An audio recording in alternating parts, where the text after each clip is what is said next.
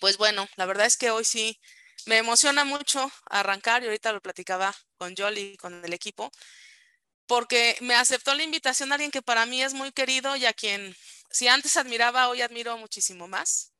Eh, ella es Jolly Quintero. Eh, Yolanda Quintero actualmente es, y voy a dejar de compartir para que la puedan ver, porque si no, no la ven. Eh, actualmente es la titular de una instancia en Jalisco que se llama, a ver si me acuerdo bien del nombre, Yoli, la Comisión Estatal para la Mejora Continua en Jalisco, que es la instancia responsable de vigilar la mejora educativa en Jalisco y cuando arrancó el periodo del actual gobernador, surgió con el pretexto de trazar un proyecto para el Estado, ¿no? Eh, para mí fue de los retos más interesantes que hubo, ¿no? Por ahí me tocó acompañarla en el arranque del planteamiento y creo que eso ha hecho la diferencia en algunas respuestas que hemos ido dando desde el Estado, ¿no? Y el invitarles porque sé que es alguien que ha estado al pie de la trinchera en los últimos años, que conoce bastante las discusiones en torno al marco curricular y que buscaba yo a alguien que nos pudiera dar pistas, si bien no hay certezas, ¿no? Cada quien tendrá que implementar en su espacio, pero sí por lo menos unas pistas en qué tenemos que fijarnos, ¿no? Eh, como contexto y un poco de semblanza de Jolie, para mí es importante que identifiquen que si bien hoy está a cargo de la CEMEG, su formación y su trayecto en educación es de una directiva de institución educativa que se le ha fletado N cantidad de tiempo en una secundaria aquí en Jalisco, ¿no? Eh, yo sé que cuando tuvo que tomar y aceptó la invitación a estar en el espacio, pues parte de lo que más le costó fue justamente dejar a su espacio escolar. Entonces creo que pues desde esa perspectiva es que Yoli nos va a compartir y nos puede aportar muchísimo en esta mirada para los directivos y como lo dije desde ayer, tanto para pública como privada, ¿no? Esto tiene que ver con todos y nos va a ir dando marco de lo que para mí es importante que entendamos que es lo que viene y hacia dónde tenemos que movernos e irnos preparando e ir girando la mirada, porque creo que hoy ya no tenemos opción, ¿no? Y creo que por ahí giraremos un poco en este sentido. Y para dejarle la voz a Yoli, pues como lo hicimos el día de ayer, yo quisiera, Jolie, que arrancaras compartiéndonos para ti, desde donde hoy estás y con lo que hoy conoces, ¿cuál es la clave que tienen que tener, que no pueden perder de vista los directores si queremos reinventar la educación y pensar estos nuevos futuros? Me vas marcando, Jolie, cuando quieras el paso de la diapositiva, yo lo voy a ir generando. Y bueno, pues todo tuyo y de verdad muchísimas gracias por aceptar la invitación. Y bueno, pues te dejo aquí con primero con la respuesta. Muchas gracias, Ana, y de verdad agradecer esta invitación y este, este espacio para pensarnos y, creo que bien lo señalas, la oportunidad de dialogar con directores, con líderes educativos, este, encontrar estos espacios y estos nichos sí es una fortuna y de verdad agradecer la invitación y, y valorar el, el esfuerzo que están haciendo para ello, ¿no? Este, la pregunta que, que haces no, no es menor, eh, porque me parece que lo primero que tenemos que hacer, cuáles son estas tres pistas o estos tres elementos para acompañar. Em, todo el ejercicio lo haré en tres elementos. Uno, primero reconocer, hay que reconocer eh, cuál es la realidad y el contexto que estamos viviendo, ya lo señalas a nivel internacional y a nivel nacional, cuál es esta realidad, estos puntos claves. Eh, hay que reconocerlos, hay que dialogar y hay que acompañar. En estos tres sentidos me parece que, ¿qué es lo que toca hacer como líderes educativos? En ese sentido, hemos venido trabajando desde la Comisión Estatal para la Mejora Continua en Jalisco, la CEMEG, discusiones en, en el marco curricular, ¿no? ¿Qué va a pasar con esto? Y creo que a todos nos detonó muchas reflexiones. Si gusta la siguiente, Ana. Eh, ahí hemos planteado o identificado brevemente, lo, los plantearé cuatro retos para el maestro y desde ahí eh, pensar el acompañamiento, el reconocimiento y el diálogo que, que podemos potenciar como líderes en nuestras instituciones.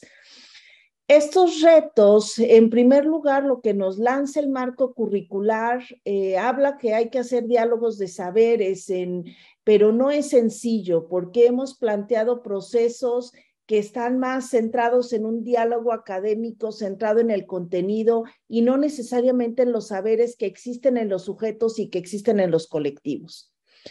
Ese es un primer gran reto, comprender qué herramientas nos van a permitir estos diálogos de saberes. Y en una verdadera interculturalidad que no es un que es un concepto que está colocado en el marco curricular, pero que está muy poco dibujada en la realidad y en la cotidianidad de los colectivos.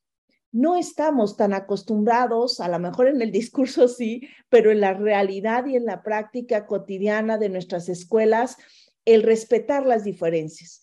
Y no me refiero a una diferencia solamente de orientación sexual, me refiero a una diferencia de pensamiento, de visión de mundo, de eh, clases, estatus, eh, orientaciones, metodologías.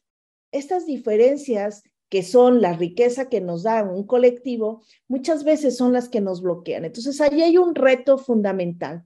¿Cómo hacer este diálogo de saberes en este respeto a las diferencias? Un segundo reto que identificamos tiene que ver con fortalecer nuestra capacidad crítica, sobre todo y principalmente para valorar esa sabiduría que está en la, en la vida cotidiana de las escuelas, en la realidad. Esta capacidad crítica que nos permita recuperar el saber del colectivo y movernos de una teoría sin sentido. Hay una necesidad real para poder implementar este marco curricular, pero que hay un riesgo y ahí está el reto de esta capacidad crítica que nos permita movernos y recuperar este diálogo con la comunidad y esta sabiduría en la vida cotidiana de la escuela, pero que nos, no nos permita distraernos de una teoría, que hay mucha teoría en el marco curricular, pero que no nos hace sentido a los colectivos. La, siguiente, si gusta, Sana, por favor. Eh, estos otros eh, retos, dos retos también de, que hemos identificado en la CEMEG, pues nos va a lanzar a que deben desarrollarse habilidades técnicas en los colectivos para el diseño curricular quiero ser muy precisa. Este año 22-23, este ciclo escolar 22-23, la federación ha planteado dos rutas para implementar, el marco curricular. Una primera ruta que tiene que ver con el pilotaje en un porcentaje en cada entidad que van a implementar y van a retroalimentar los planes y programas y este marco y este dice esta reforma curricular. Y otra ruta que tiene que ver con el total de las escuelas, todas las escuelas, vamos a estar trabajando en conocer, acercarnos, comprender, no a implementar, sino a analizar. Será hasta el cierre del ciclo escolar en donde haremos como colectivos unos primeros acercamientos y concreciones en el aula de los planes curriculares. Y en ese sentido, sí nos van a lanzar a adquirir habilidades y herramientas técnicas para ser diseñadores curriculares al interior de las escuelas. Un reto nada menor, un reto bastante complejo, pero que sí lo tenemos que tener en el mapa este, como líderes educativos. Eh, y un último reto, que son nuestros cuatro retos, que, que algunos de los retos que identificamos para el maestro, tiene que ver con garantizar esa autonomía curricular de la que se habla, pero una autonomía curricular que fortalezca principalmente las necesidades del alumno, porque muchas veces respondemos a las necesidades de los docentes y no necesariamente a las necesidades de nuestros estudiantes y a las necesidades de nuestro contexto. No es lo mismo un preescolar, una primaria, una secundaria, pero además en contextos diferenciados, la cantidad de estudiantes por, número, de, por aula, el contexto de la comunidad, las habilidades y los años de, de, ejercicio docente de nuestros colectivos, todo influye, el tipo de familias, eh, la integración y las interacciones que se dan en los colectivos estos ejercicios, estos contextos tienen que ser determinantes para poder decidir qué es lo que necesita el estudiante en estos espacios llamados de autonomía curricular. Bajo estos cuatro primeros retos que estoy planteando, hago la invitación precisamente a, plantear tres pautas y no serán las únicas, ustedes tendrán mucho más, pero en este ejercicio que nos invitan a Paula de síntesis, de, poder colocar solamente tres, eh, sí me llevó un buen rato decidir cuáles son aquellas tres pautas prioritarias que tenemos que tener como líderes educativos. Si gusta la siguiente, Ana. Y estos tres puntos, el primero, lo decía al inicio, pues lo primero hay que reconocer, este, hay que reconocer la realidad eh, nacional, internacional, y reconocer hacia adentro, hacia la escuela y hacia las habilidades que estamos teniendo eh, como colectivos. Por eso planteo el primer punto como apertura y reconocimiento. Esa es la primer pauta, ¿no? Y el segundo tiene que ver con un diálogo horizontal y reflexivo. Y no necesariamente porque nos lo proponga el marco curricular. Me parece que ha habido ejercicios a nivel nacional, a nivel local, de intentos reales, concretos en muchas escuelas, en donde un diálogo horizontal es el punto clave para formar una verdadera comunidad. Este diálogo horizontal y reflexivo me parece que es algo que tenemos que detonar en nuestras comunidades educativas. Y el tercer punto clave tiene que ver con el acompañamiento. Poder acompañar a nuestros eh, docentes, a nuestros directivos, a nuestro personal de apoyo. Eh, esto es importante. Todos, todos, incluyendo las familias, incluyendo los estudiantes, tenemos que pensar cómo los acompañamos en esta implementación del nuevo marco curricular. Estos son nuestros tres puntos claves y plantearé algunas ideas y detonaré algunas preguntas para ustedes en cada uno de ellos. Y el primero, si gusta, la siguiente, la apertura y el reconocimiento. Híjole, ¿qué diría para los directores ante este escenario que se viene? La primera es abrir una puerta sin angustia creo que esta apertura de un nuevo marco curricular, lo último que nos tiene que generar es angustia. Es angustia porque tenemos que reconocer cuáles son estos intersticios para que a partir del nuevo marco curricular transformemos y mejoremos nuestra escuela. Esta es la primer pauta, entrar sin la angustia, más allá de una comprensión que se requiere del marco curricular, es poder acercarnos de manera abierta, de manera libre, reconociendo cuáles son estos intersticios que tenemos en puerta con el nuevo marco curricular. Claro que hay cosas que seguramente no nos ayuden, eh, sean complejas, no entendamos, eh, no estemos de acuerdo, sin embargo, tenemos que reconocer esos intersticios. Reconocer también que es desde su realidad en su escuela, piensen en su escuela, en su colectivo, para poder interpretar, aprender eh, lo que este proceso durante este ciclo escolar vamos a vivir.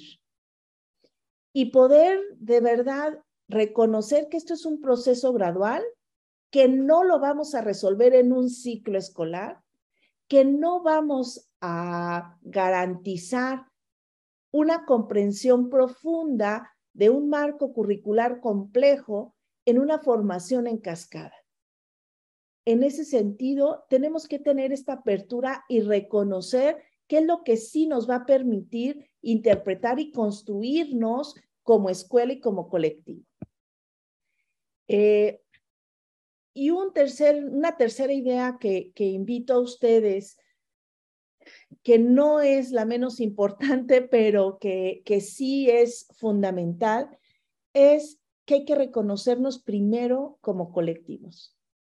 Nosotros como directivos de una institución, ¿qué es lo que tenemos que reconocer quiénes somos como escuela, cuál es nuestra historia, cuáles son nuestras capacidades, cuáles son nuestras habilidades que sí tenemos, que seguramente tenemos muchas fortalezas que nos van a permitir desde este reconocimiento de quiénes somos, de reconocer que todos aprendemos de todos en este colectivo, reconocernos para poder entrar a este nuevo marco curricular, encontrándole el sentido desde su propio contexto, no desde esta teoría abstracta, sino desde lo que me va diciendo en mi realidad, en mi escuela, qué es lo que me va haciendo sentido en mi escuela y en mi contexto.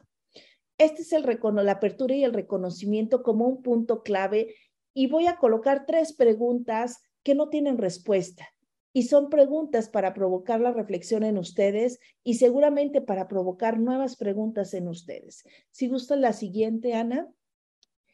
Em, creo que la primera es identificar en dónde radican nuestros miedos y nuestras incertidumbres. Hay que tenerlas claras.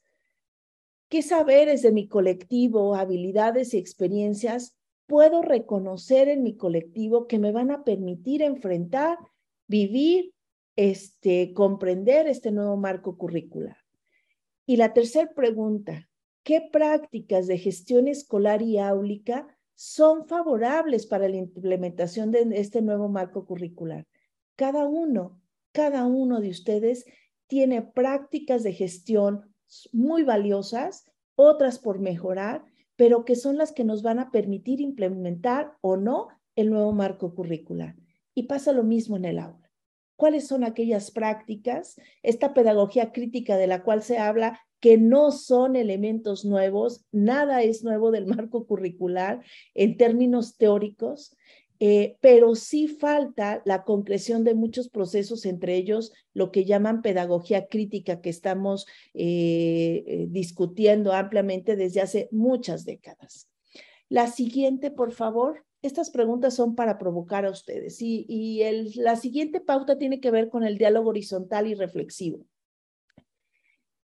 Mm, si este ejercicio no, no ponemos condiciones de diálogo que respeten a la diversidad y que provoquen reflexión, difícilmente vamos a transitar por una comprensión profunda del nuevo marco curricular. Esta es una condición eh, que realmente nos va a permitir comprender esta propuesta curricular. No solamente recuperando estas historias del colectivo y las personas y sus habilidades, sino poder hacer que este diálogo entre este contexto, entre esta realidad, dialogue con los documentos. Este diálogo horizontal y reflexivo me parece que en algún momento, y ustedes lo han vivido y seguramente ustedes tienen experiencias súper valiosas, que han podido hacer florecer a sus colectivos y a sus personas. Tal vez hemos visto transformaciones de un docente que acompañé y que vi su evolución, o tal vez hemos visto a un alumno que en una condición muy vulnerable pudo salir a flote porque la escuela fue quien apuntaló ese proceso emancipatorio para que él pudiera florecer. Esas pequeñas experiencias, muchas, pocas, eh, constantes que ustedes tienen en sus escuelas, es algo que se requiere seguir fortaleciendo y seguir apuntalando, en donde cada uno en un proceso emancipatorio puedan florecer en diálogo y en un respeto honesto a la diversidad. Eh, creo que en el discurso, insisto, lo podemos colocar fácilmente, pero hacer vida a esto lleva su tiempo. Y hacer vida a esto tiene que ser un proceso con mucha conciencia, con mucha estrategia y también intencionado.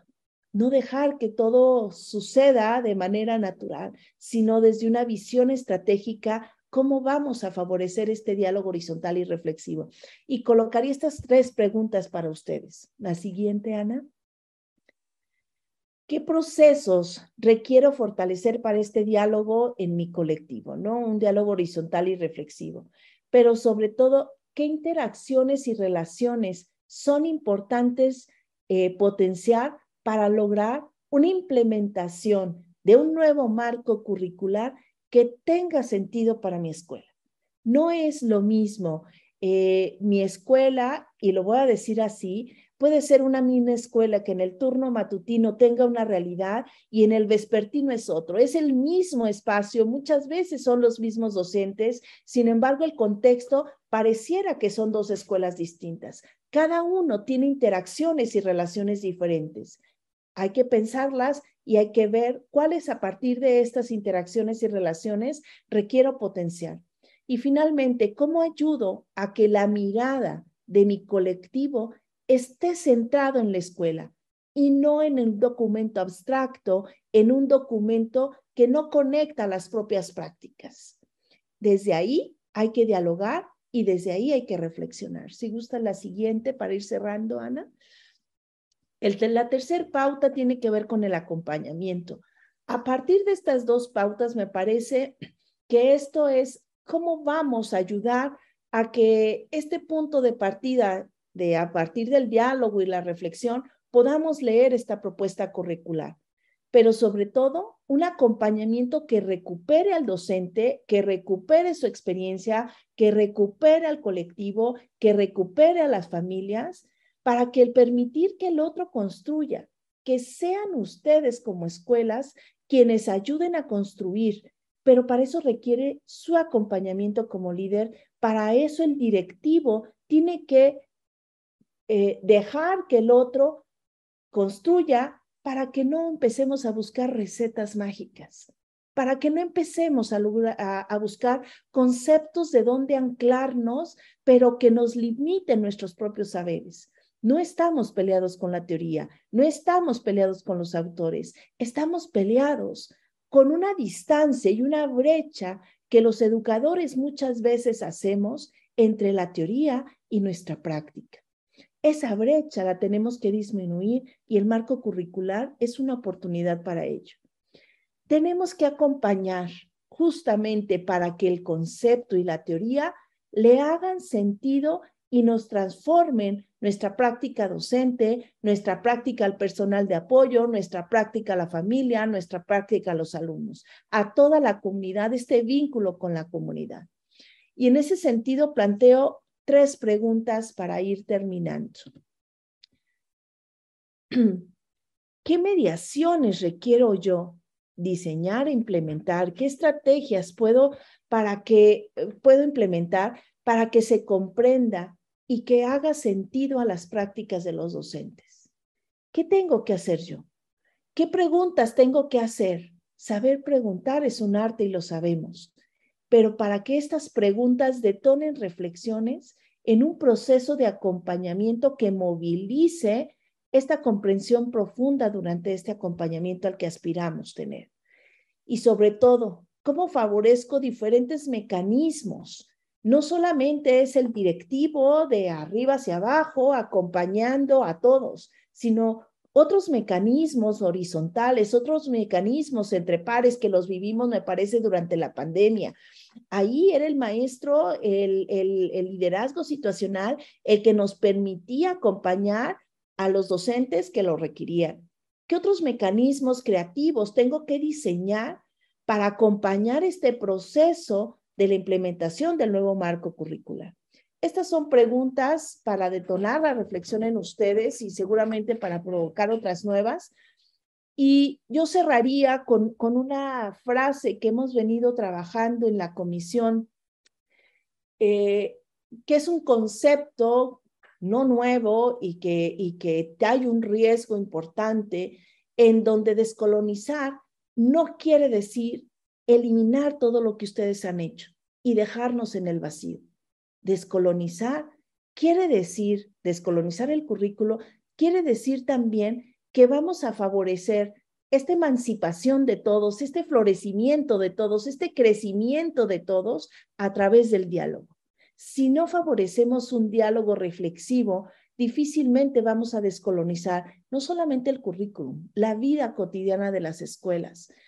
Conformar comunidades de alguna manera también es ayudar a generar una conciencia planetaria de pertenecer a la vida, que finalmente eso es una gran aspiración que tienen todas las instituciones educativas del país. Un proceso emancipatorio que sí detona este nuevo marco curricular requiere de un liderazgo que reconozca quiénes son sus colectivos, que dialogue reflexivamente y que acompañe estratégicamente y de maneras diversas a sus colectivos. Y bueno, a partir de ahí, seguramente este ciclo escolar nos va a dejar muchos aprendizajes, que no se angustia, que sea una oportunidad para aprender y crecer y recuperar lo que cada una de las escuelas ha aportado al sistema educativo, desde la latitud que cada uno estemos en México. Pues muchas gracias, Ana, y yo cerraría con, con estas reflexiones esperando haber cumplido los tiempos justos.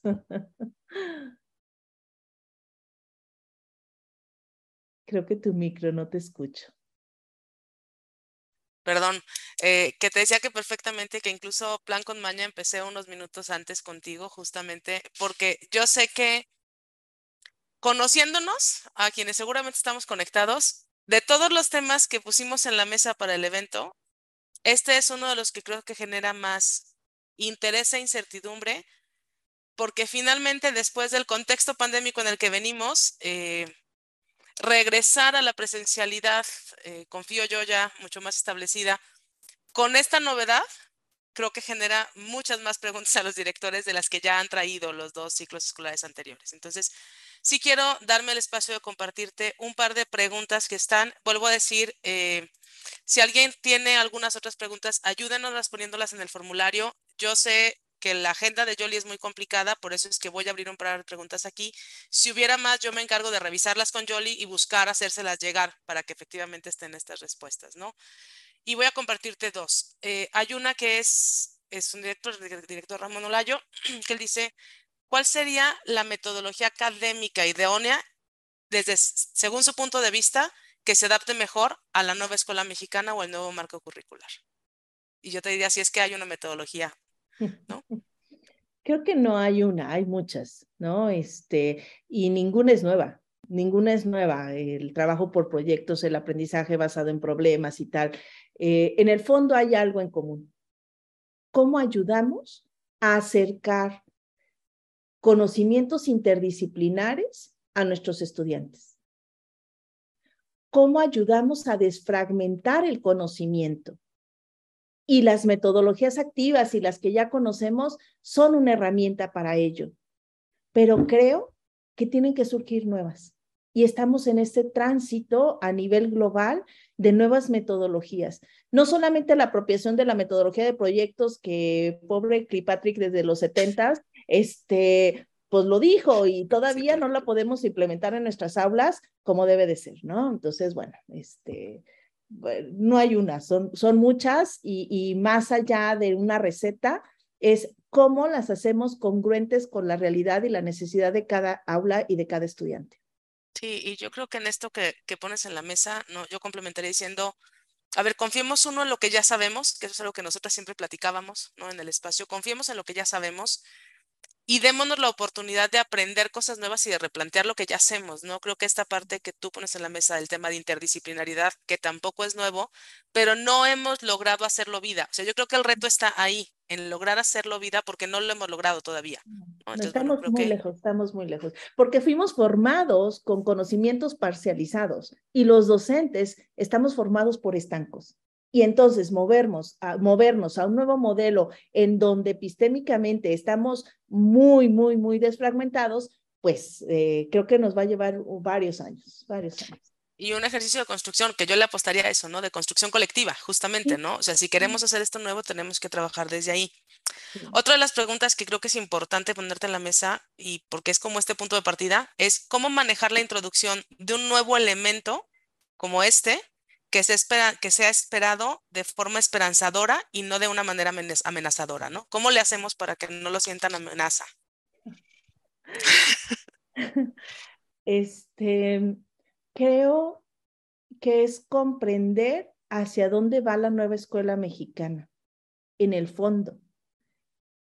Em, comprender no la teoría del artículo tercero constitucional, sino de verdad apuntalar un proceso con una dimensión humana, apuntalar un proceso con una dimensión crítica, que no sea la imposición de un proceso, que sea desde el sujeto, de adentro hacia afuera, desde esos saberes que él tiene, que le haga sentido esta nueva propuesta curricular, recuperando al ser humano, pero también recuperando la experiencia del docente. Desde ahí, creo que no tiene que ser una amenaza, porque tú lo dijiste, Ana, o sea, recuperemos lo que ya sabemos, no estamos en cero los docentes en México no están en cero y han pasado experiencias muy valiosas durante la pandemia. Recuperemos esas. Y no lleguemos a imponer un documento en donde ahora hay que hablar de interculturalidad porque dice el documento, o ahora hay que hablar de descolonización porque dice el documento y recetemos, como nos pasó con las competencias, recetemos el concepto de las competencias y entonces ya vamos a formar por competencias. Eso nunca pasó o no pasó. Y ahora, porque hablemos de descolonización, vamos a transitar a un currículum descolonizado. Eso tampoco va a pasar si no nos lo apropiamos y si no lo construimos de abajo hacia arriba, me parece. Híjole, este, te voy a dejar una última pregunta y con esta cerramos para brincar. La ventaja es que la que sigue soy yo, entonces yo sabes que acortamos los tiempos, no pasa nada. Eh, la tercera que tengo aquí en la mesa es, ¿cómo hacemos para que el docente sienta la necesidad de actualizarse acorde a las necesidades de una nueva sociedad? Pregúntale, pregúntale al docente qué ve en sus estudiantes Pregúntale al docente si los conoce realmente. A partir de la pandemia tuvimos que acercarnos a ellos.